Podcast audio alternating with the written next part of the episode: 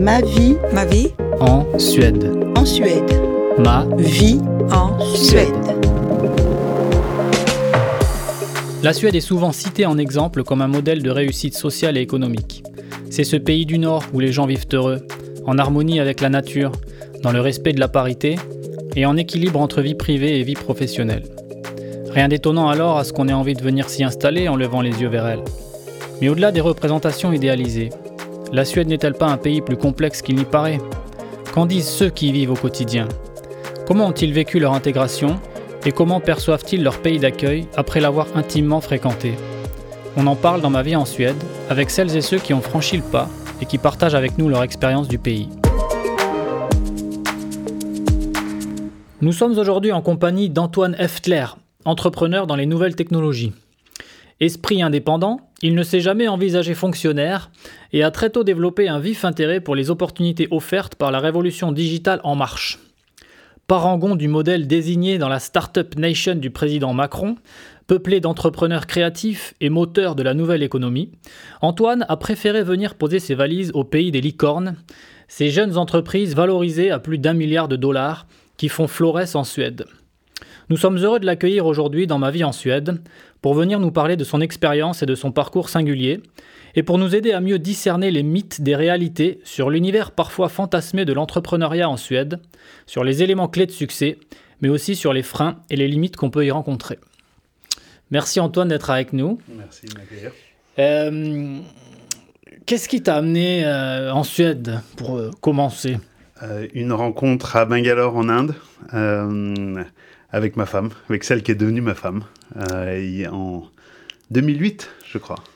De- Ta femme est indienne? Non, ma femme est suédoise. Ma femme est suédoise. Elle travaillait euh, en, en Inde pour Accenture. Moi, j'étais là-bas pour euh, Ogilvy, qui est une grosse agence de communication. Et, euh, et voilà, on s'est rencontrés là-bas. On est resté euh, quatre ans et demi euh, dans le sud de l'Inde et on a décidé de revenir en Europe. Et il y avait un choix entre revenir en, venir en France, parce qu'elle parle très bien français, l'Angleterre ou la Suède. Et je me suis dit que puisque je me mariais avec une Suédoise, c'était important de, de découvrir la Suède et de- et de- d'en connaître la culture. Tu veux dire que c'est pas elle qui t'a ramené chez elle par la peau du dos Non. Non. Non, c'était un, un choix, un, un choix fait en, en accord, comme les Suédois savent bien le faire. D'accord. Donc elle a su se montrer convaincante. T'avais une idée de où tu mettais les pieds euh, Absolument pas, mais j'avais pas d'idée euh, où- d'où je mettais les pieds quand je suis arrivé en Inde, et ça me dérange pas plus que ça. Non. Et alors, euh, enfin le Bangalore, c'est ça, ça fait un choc quand même. Euh, Européen, Ah, Inde. la- la- les, premières, les premières soirées euh, à Vasastan, ici en- à Stockholm, ont été. euh, c'était très étrange, c'était très calme, très silencieux, euh, mais formidable comme toute nouvelle expérience. Donc tu avais un, un lien avec la Suède, étroit, euh, via ta femme, Mhm. que tu as rencontrée donc en Inde. Euh, comment s'est passée ton intégration quand tu es arrivé ici? C'était en quelle année? En... C'était en 2012.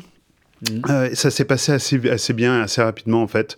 Euh, D'abord, j'ai dû monter une société ici Mhm. euh, dans le cadre de mes activités. Ça, ça a pris une demi-journée pour montrer l'équivalent d'une SARL ici.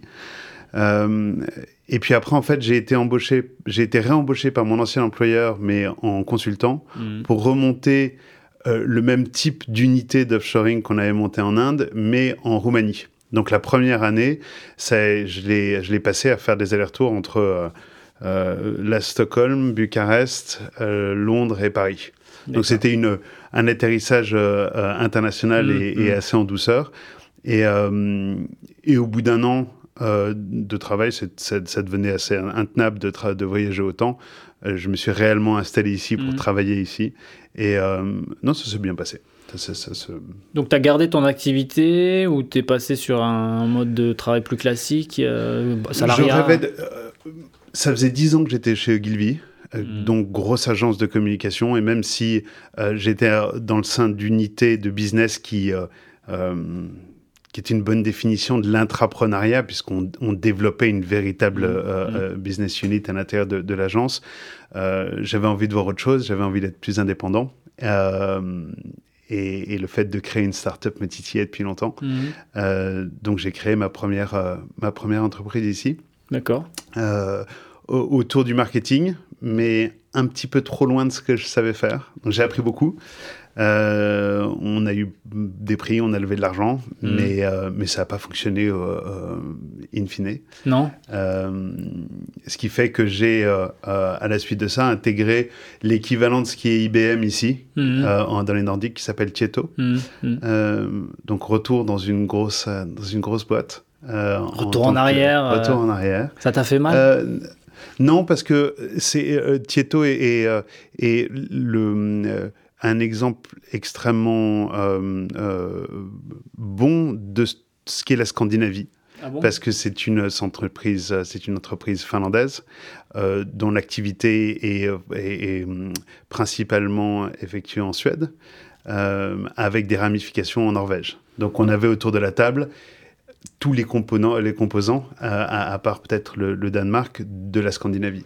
J'ai appris énormément sur la culture, j'ai appris énormément sur les échanges interculturels à l'intérieur de la, de, de- de- des Et là, Nordiques. ça, c'est différent Très différent. C'est-à-dire Différent de la France, hein, ou parce que l'Inde, je, je, je sais pas, tu peux Non, différent de, di- différent de la France, euh, en tout cas dans, dans les relations avec les Suédois, Mhm. euh, parce que beaucoup plus de, euh, ça c'est assez connu, de, euh, des relations beaucoup plus plates en termes de, de, de hiérarchie, beaucoup plus euh, euh, tournées autour du, le, euh, du fait de, de trouver une, euh, une solution ou un terrain d'entente Mhm. plutôt que de se reposer sur un leadership euh, qui montrerait la route, mais qui aussi prendrait la responsabilité. Donc il y a, il y a ce côté, on trouve une solution ensemble, mais on en est responsable ensemble aussi. Euh, les Finlandais, j'ai trouvé que c'était beaucoup plus proche de la France, Mhm. euh, parce que des échanges beaucoup plus directs, euh, beaucoup plus violents qu'en qu'en Suède. Mhm. Euh, C'est-à-dire, ils se tapent dessus. C'est-à-dire qu'ils n'ont pas peur de dire ce qu'ils pensent en face, sans filtre. Mhm. Euh, Alors qu'en Suède, on n'est on pas. alors franc- Suède, en Suède, on prend tous les filtres possibles et, il y a une, une peur certaine d'empiéter sur le domaine de la personne en face. Mm. Et, euh, et, et je ne pense pas que ce soit une question de, de faire perdre la face, comme c'est le cas dans d'autres Mm. dans d'autres pays. C'est plutôt un vrai respect de, euh, euh, de l'espace de la personne en face. Euh, et l'espace, il peut être physique, il peut être intellectuel, il peut être euh, Ouais. euh, de pouvoir, il peut être d'argent, etc. Mais il y a un vrai respect de l'autre euh, qui est très difficile, je trouve, à, à- à- à appréhender, à comprendre et aussi à, à- à utiliser quand Mhm. on vient de l'extérieur. Mhm. Parce qu'en fait, ce respect, autant il apporte euh, des bonnes choses, c'est-à-dire que on fait plus confiance aux gens, euh, on est plus dans, un, dans une recherche de l'avis de chacun pour trouver une solution commune, ce que On, tu on fait, on fait plus confiance aux gens une fois que la confiance a déjà été, a été établie. Mhm. La partie difficile, elle est l'établissement de cette confiance. Euh, j'ai trouvé, et je trouve toujours, les Suédois très faciles d'accès dans, une, à- à- en- en- euh, dans les premiers échanges. Mhm. Et quand on essaie de creuser un petit peu, quand on est ça, c'est très, c'est c'est très difficile. Euh, Et, ça, tu l'as remarqué dans ton expérience euh, d'entre- d'entrepreneur et, de salarié aussi, mais enfin, j'imagine. Entrepreneur, salarié euh, et de réseau amical Aussi. aussi. Donc, en fait, une intégration. T'as appris le suédois? Je comprends, j'ai appris, je comprends. Je, je- je parle, je baragouine. Euh, mais ça, c'est un autre, c'est un autre, c'est un- un- une très bonne, euh, une très bonne chose. C'est- enfin, c'est très, c'est une bonne illustration de ce qu'est la Suède. Euh, rien ne pousse l'étranger à parler le suédois. Mhm. Euh, les gens parlent parfaitement anglais, qui fait que la relation, elle est, elle est, euh, euh, elle est, elle est relativement superficielle parce que Mhm. c'est grâce à la langue qu'on comprend la culture, qu'on comprend les jeux de mots, qu'on comprend. la- Mais il y a une sorte de défense naturelle euh, des Suédois de leur langue, je trouve, parce que l'anglais est plus facile. Mais pourtant, il donne euh, les moyens euh, à travers euh, tous ces cours euh, gratuits Oui, dispensés oui, par la commune. Et enfin, il y a plein de manières de. Il pousse d'ailleurs les gens à. Il pousse, il pousse, mais j'ai remarqué assez souvent que quand on parle un petit peu suédois, les gens ont le réflexe de répondre en anglais. Est-ce que c'est pas justement pour euh, maintenir cette espèce de respect? Parce que je sais ce que tu veux dire, et eux, ils se, disent oui, nous, c'est parce qu'on veut vous respecter. Et ce que je trouve pas très respectueux d'une certaine manière, puisque tu fais l'effort de parler leur langue et ils te répondent pas dans leur langue. Mais il y a. as probablement tout à fait raison. j'ai pas forcément et, non, non, mais et, et c'est euh, la, la, la, phrase assez connue quand on demande à quelqu'un euh, ici, est-ce que tu parles anglais? Les gens sont choqués parce qu'évidemment, on parle anglais. Moi, je parle américain. Exactement, avec un bon accent. Et... Très bon accent. Une fois, j'ai dit à une, une Suédoise que qu'elle parlait anglais et elle l'a elle, l'a mal pris. Elle a dit Je parle américain. bon, j'en ai pas croisé tant que ça des comme ça, mais, mais je sens qu'il y a quand même un attachement euh, à maîtriser cette langue que, en tout cas, nous, en France, on n'a pas. Et d'ailleurs, euh, pour le meilleur comme pour le pire, euh, dans certains cas. Donc, une intégration plus ou moins euh, assez réussi, euh, disons, mais il y a quand même, tu sens que euh, tu, passes par la, surface et ensuite, quand tu plonges un peu, là, c'est. C'est plus, c'est plus difficile, mais on est dans un environnement où les choses fonctionnent. Ça, mm. c'est extraordinaire. Ça, c'est, c'est l'image qu'on en a de l'extérieur et c'est, c'est une image tout à, fait, tout à fait vraie. Tout fonctionne. À partir du moment où on, respecte les règles, tout fonctionne. Mm. Euh, j'ai monté ma société très rapidement. On a, j'ai deux enfants ici, ils ont euh, des places en crèche, ça a posé aucun problème. Mm. Euh, quand on achète notre appart les appartements, ça va très vite. Quand on les vend, ça va très vite aussi. les impôts sont très simples à comprendre. Mm. les règles de la sécurité sociale sont très simples à comprendre aussi. c'est une société transparente et qui fonctionne. Et qui, parce qu'elle parce qu'elle est composée de gens qui respectent les autres et respectent la société, euh, ne peut que fonctionner. Donc il y a quand même une certaine confiance.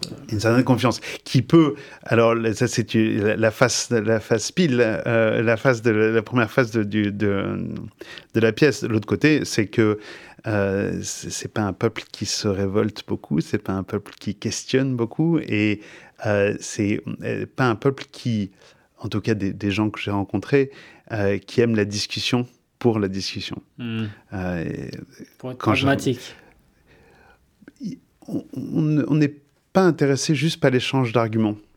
je me rappelle la première fois quand j'ai rencontré ma femme, en Inde, on avait un groupe de Français, une petite vingtaine de Français, et il y a eu un premier dîner où on a parlé d'un sujet, je ne me rappelle plus lequel, et euh, où j'ai pris un, un, des côtés. Je devais être euh, en faveur de ce, de, de, de, de ce qui était proposé.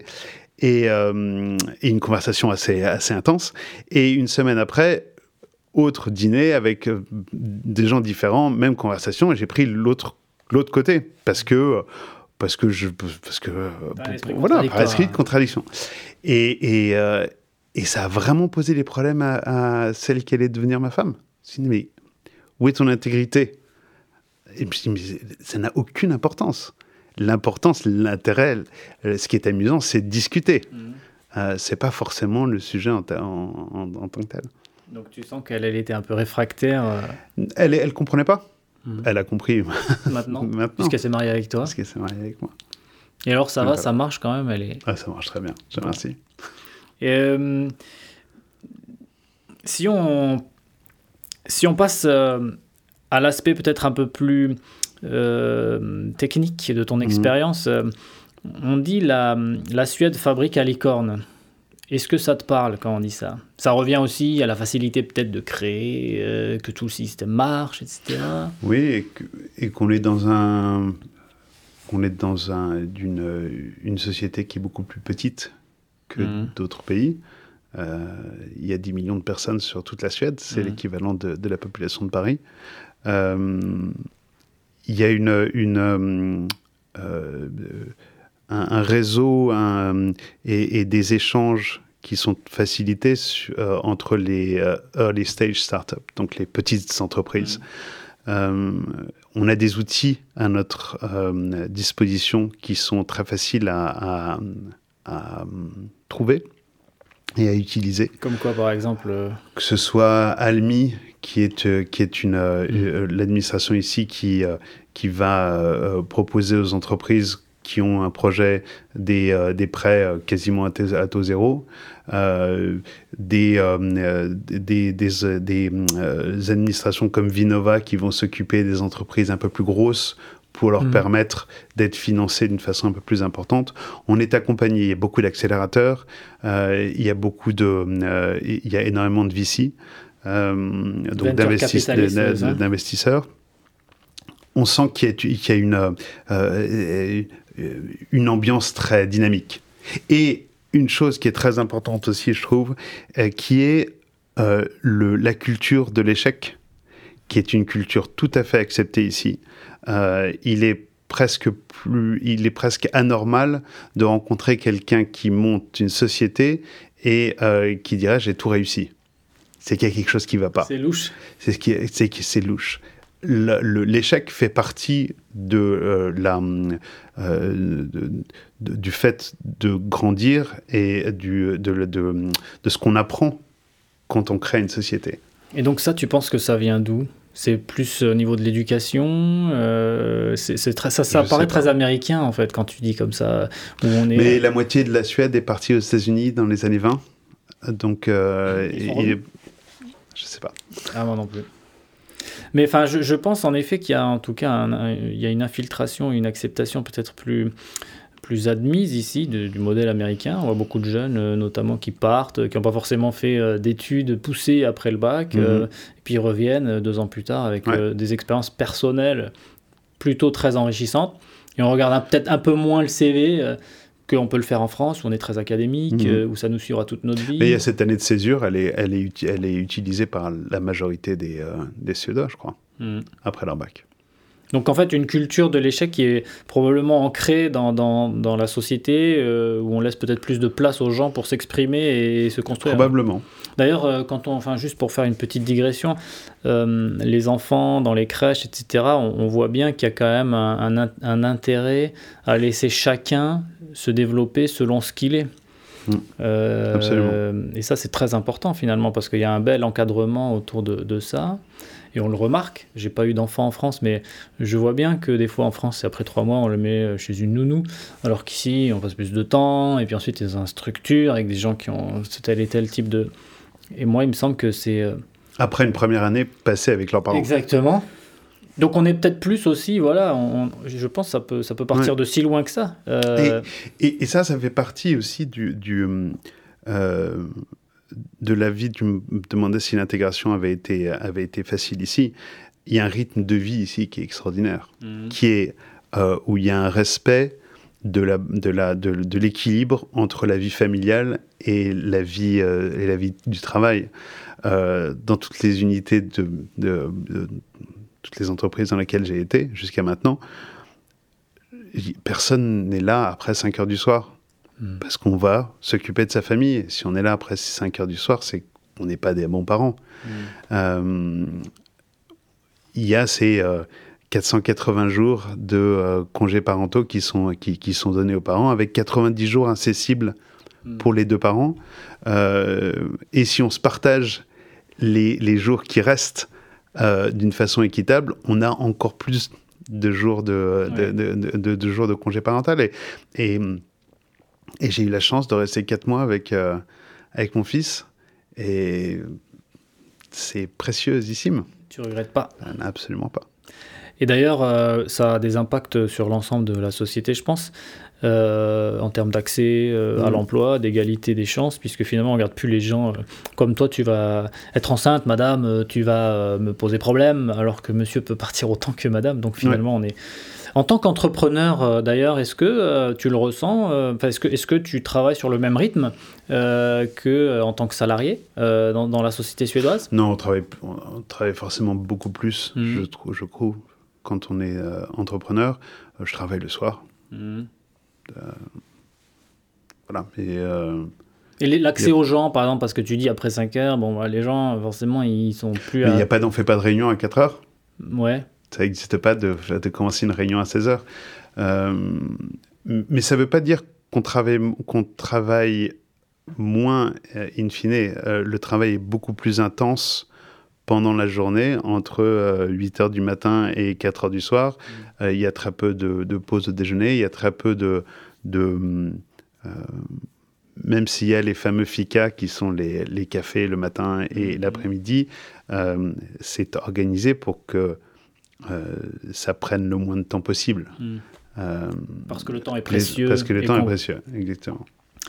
Euh, pour revenir à cette euh, euh, Unicorn Factory ou la fabrique à licorne, qu'est-ce qui explique le succès, selon toi, des entreprises suédoises? Globalement à l'international Qu'est-ce qui fait qu'on arrive facilement à certains, un petit marché, 10 millions de personnes, etc. Hmm. Moi, ma spécialité, c'est le marketing. Hmm. Et, et, dans le marketing, spécialement le, lead to customer funnel, c'est-à-dire comment on passe de euh, s'adresser à des gens qui sont anonymes jusqu'au moment où ils deviennent clients. Et un des grands éléments, c'est de tester petit, d'apprendre et après euh, d'augmenter le volume. Mmh. Et finalement, la société suédoise est petite, est riche, est à l'affût des nouveautés et donc un terreau absolument formidable pour tester les idées et pour tester petit et pour apprendre et une fois que c'est fait pour scale up. Mhm. C'est aussi une société qui, est, euh, qui a une culture propre et très, et très forte, comme on en a parlé euh, euh, auparavant, mais qui est une société très ouverte sur l'international. Donc les, les, les, les, idées et les sociétés qui sont, qui sont créées ici le sont avec euh, avec, dès le départ, pour la majorité en tout cas, mhm. euh, avec une, une, vision et une sensibilité très internationale. Donc il n'y a pas réellement, une fois que la société a bien fonctionné ici, il n'y a pas réellement à la changer pour la faire grandir au niveau international. Donc j'imagine que c'est une des, euh, des composantes du succès. Donc ils pensent direct. Euh, parce que, enfin, moi, ce que j'avais cru comprendre, c'est par exemple en France, notamment, on, part euh, de la France, puis après on vise, euh, je sais pas, les États-Unis et on veut s'y installer. Quoi qu'on est un peu en train d'y revenir, mais on a la sensation qu'ici, ils, ont un peu ils sont un peu en avance, en tout cas dans, ce, dans cet esprit start-up. ils ont réussi à faire des, des choses très bien à partir de chez eux et ils y restent. Oui, j'ai beaucoup de mal à comparer avec la France. Je suis parti il y a très longtemps et que j'ai n'ai pas monté de petite boîte en France. Euh, qu'il est toujours, il est toujours difficile de, de comparer, de comparer deux pays comme ça. Mhm. Euh, il me semble qu'ici, le fait que le marché soit petit oblige aussi les gens à aller regarder vers l'international très rapidement. Mhm alors que j'imagine que la France est un marché déjà important mm. euh, et qu'on peut y rester assez longtemps et d'une manière assez confortable si on a trouvé le bon, euh, le, bon axe. Est-ce que, euh, que, quelles sont les principales limites et, obstacles que tu as pu rencontrer dans ta vie d'entrepreneur ici en Suède? C'est... Ça marche? Pour l'instant, j'ai pas de, j'ai, pas rencontré d'obstacles réels. Hmm. Euh, la première fois que que, que la, première société que j'ai montée et, euh, et qui s'est cassée la figure, l'idée était simplement pas bonne. Et ah, j'étais trop loin de mon de, de, ce que je savais faire. Hmm. la société que je, le, le, produit que je suis en train de monter en ce moment est juste une, euh, une version en ligne de ce que je fais depuis 10 ans. Euh, donc, arrive d'une façon très naturelle. Euh, donc, il n'y a pas réellement d'obstacle. L'obstacle, c'est le temps. C'est le temps qu'il faut y mettre et c'est mm. le de, de, de, trouver des nouveaux clients. C'est ça. Je pense que c'est le problème de tout, de tout entrepreneur. De tout entrepreneur. Et il n'y a pas de. Est-ce que tu penses que il est plus facile d'accéder aux gens quand tu es en... Enfin, ici, il y a moins de, comme on parlait, il y a moins de hiérarchie, les gens sont peut-être plus accessibles. Euh, ou pas, je, hein. je, pense que c'est une question, c'est réellement une question de réseau ici. Euh, les gens sont très ouverts à rencontrer les autres, mais une des premières questions, c'est comment est-ce qu'on se connaît? Comment est-ce que tu es arrivé là? Hmm. euh, C'est vraiment, c'est quasiment, c'est quasiment systématique. Donc, ce qui est difficile, ce qui serait difficile pour quelqu'un qui vient de la France sans attache ici, sans connexion ici, c'est de commencer à trouver ce fil d'Ariane à tirer. Mm. quand j'ai quitté Tieto, je me suis, je me suis remis à mon compte pour faire du consulting d'abord. Et j'ai trouvé mon premier client par le biais d'un franco-suédois que j'avais rencontré deux ans auparavant mm. et qui avait reçu un mail de son investisseur en lui disant j'ai quelqu'un dans mon portefeuille de société qui a besoin d'aide en marketing. Donc ça s'est fait, c'est un billard à trois ou quatre bandes. Mm. Euh, une fois que j'ai euh, eu fini avec ce premier entrepreneur, euh, ce premier client, il m'a recommandé à son autre investisseur qui lui avait une entreprise à l'intérieur de son portefeuille qui avait besoin de marketing. Et, et à chaque fois, il y a, c'est, une recommandation, c'est du bouche à oreille pur. Hmm. Même pour un spécialiste du marketing comme toi? Ouais. Euh, moi, mon, domaine, c'est de comprendre les objectifs business des entreprises mm. et de les aider à, traduire ça dans la, dans, la, dans l'architecture de leur unité marketing. Euh, et ça, ça ne peut fonctionner que par du bouche à oreille. Parce qu'il faut que tu rentres dans la stratégie. Parce qu'il faut que, que, le, que l'entrepreneur, que, le, que le, client numéro 1 dise au, au, client numéro 2, ce qui va devenir le client numéro 2, euh, Canablava, Antoine a très bien compris mon business. Il a, il a fait un audit et un diagnostic très précis de là où j'en étais au marketing et il a passé ces six mois à recréer mon unité marketing qui mmh. fonctionne parfaitement bien maintenant. Oui. Voilà. Donc il pourra faire la même chose avec toi. Et donc, euh, est-ce qu'il y a quand même un, environnement favorable à la rencontre euh, parce que je vois qu'il y a beaucoup d'événements. Il y a énormément d'événements, il y a énormément de, de, de ce qu'on appelle des meet-up, donc d'événements euh, plus ou moins formels. Mhm. il y a des conférences chaque année, que ce soit en Suède ou que ce soit en, Finlande avec Slush, qui est mhm. la, grande messe nordique du, de, de l'entrepreneuriat et du tech. Euh, il est assez facile de rencontrer, euh, de rencontrer les gens au sein de ces, euh, au sein de ces réseaux. Et derrière, de prolonger. Et de prolonger, mais les cycles de vente sont très longs. Ah ouais? Il y a une, chose que j'ai que j'ai apprise dans les dans le, le la, la, recherche de transformation d'un prospect en client, c'est que si on pousse un peu trop, mais si on pousse un tout petit peu trop en Suède, la personne en face va se dire euh, que euh, je suis aux abois, donc que ma solution n'est pas bonne. Donc, il va y avoir un pushback assez immédiat.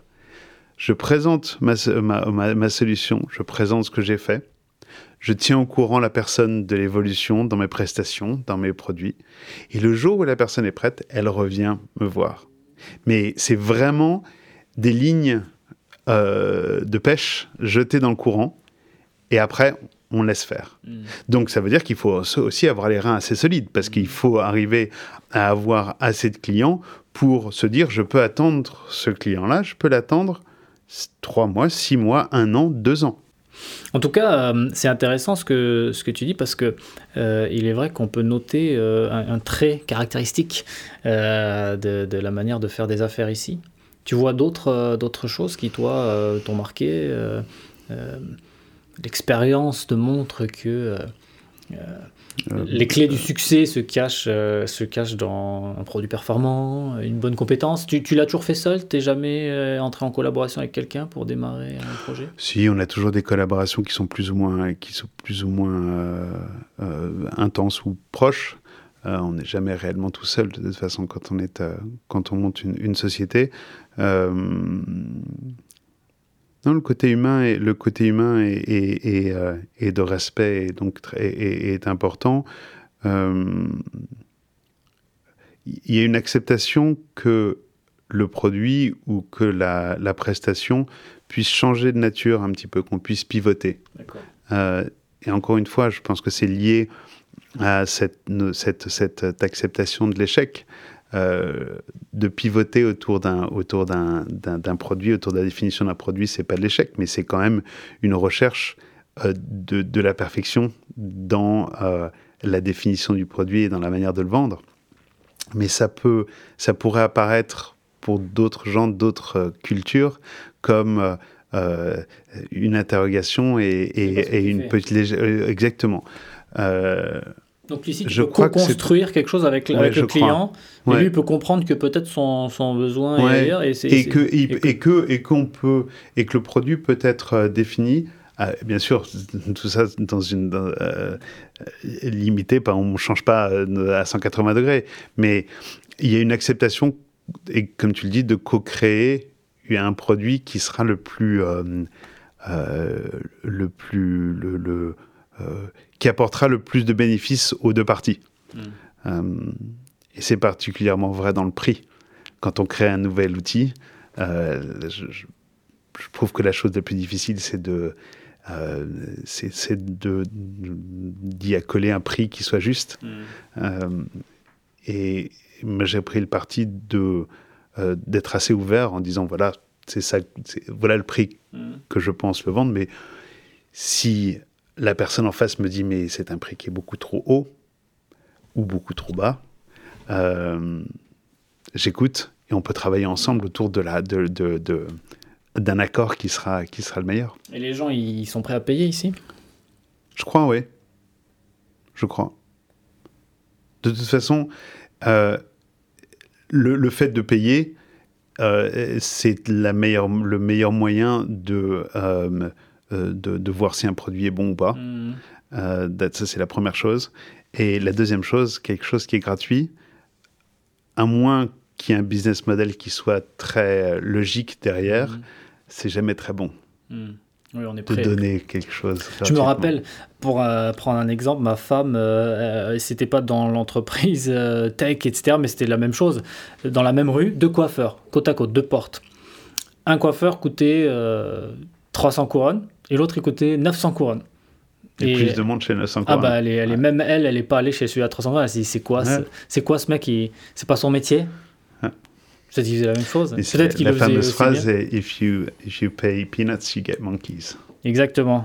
Mais après, on n'a rien contre les monkeys hein, ici, mais euh, euh, je pense qu'il y a en effet, euh, il y a en effet un levier psychologique qui est assez mystérieux mm. derrière tout ça, et en même temps peut-être logique et rationnel. Euh, pour finir euh, euh, les échanges qu'on a dans ma vie en Suède, je pose toujours une série de questions mhm. qui commencent toujours par celle-ci.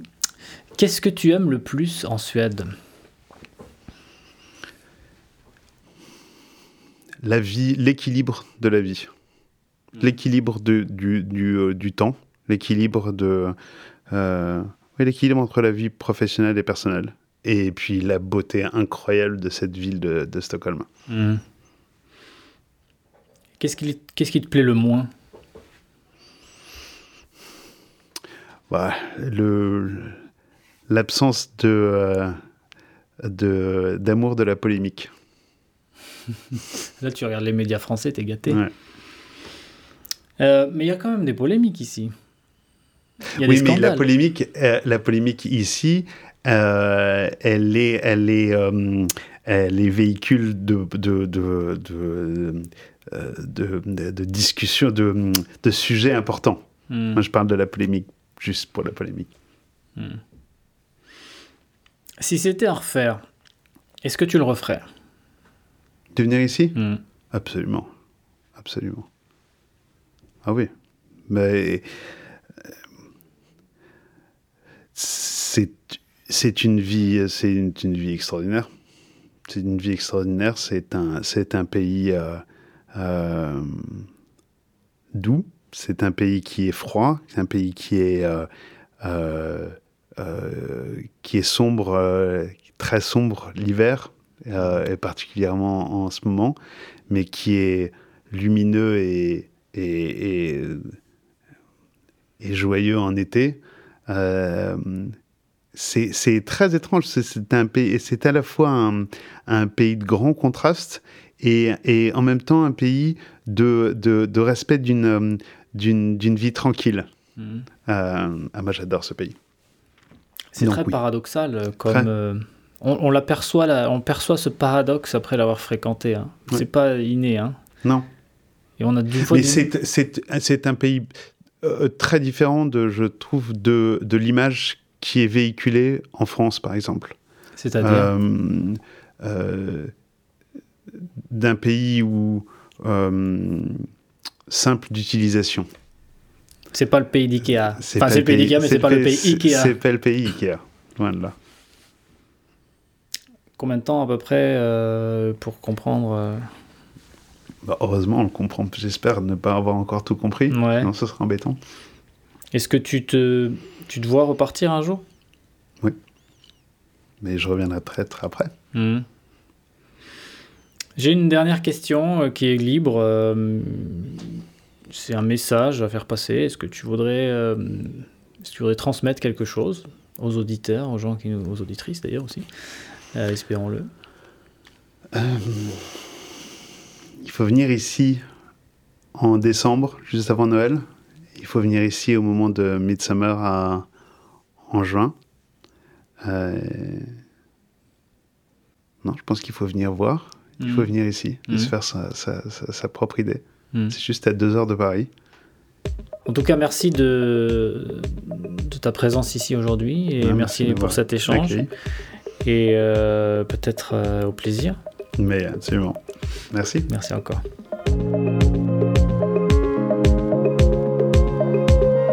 Merci d'avoir été avec nous dans Ma vie en Suède. Ce podcast vous est présenté par Maxime Krumnaker, avec Benoît Derrier à la prise de son et à la réalisation. Retrouvez l'intégralité des épisodes sur le site et la page Facebook du podcast et en écoute sur la plupart des plateformes. N'hésitez pas à nous contacter si vous aussi souhaitez partager votre expérience de la Suède. À bientôt.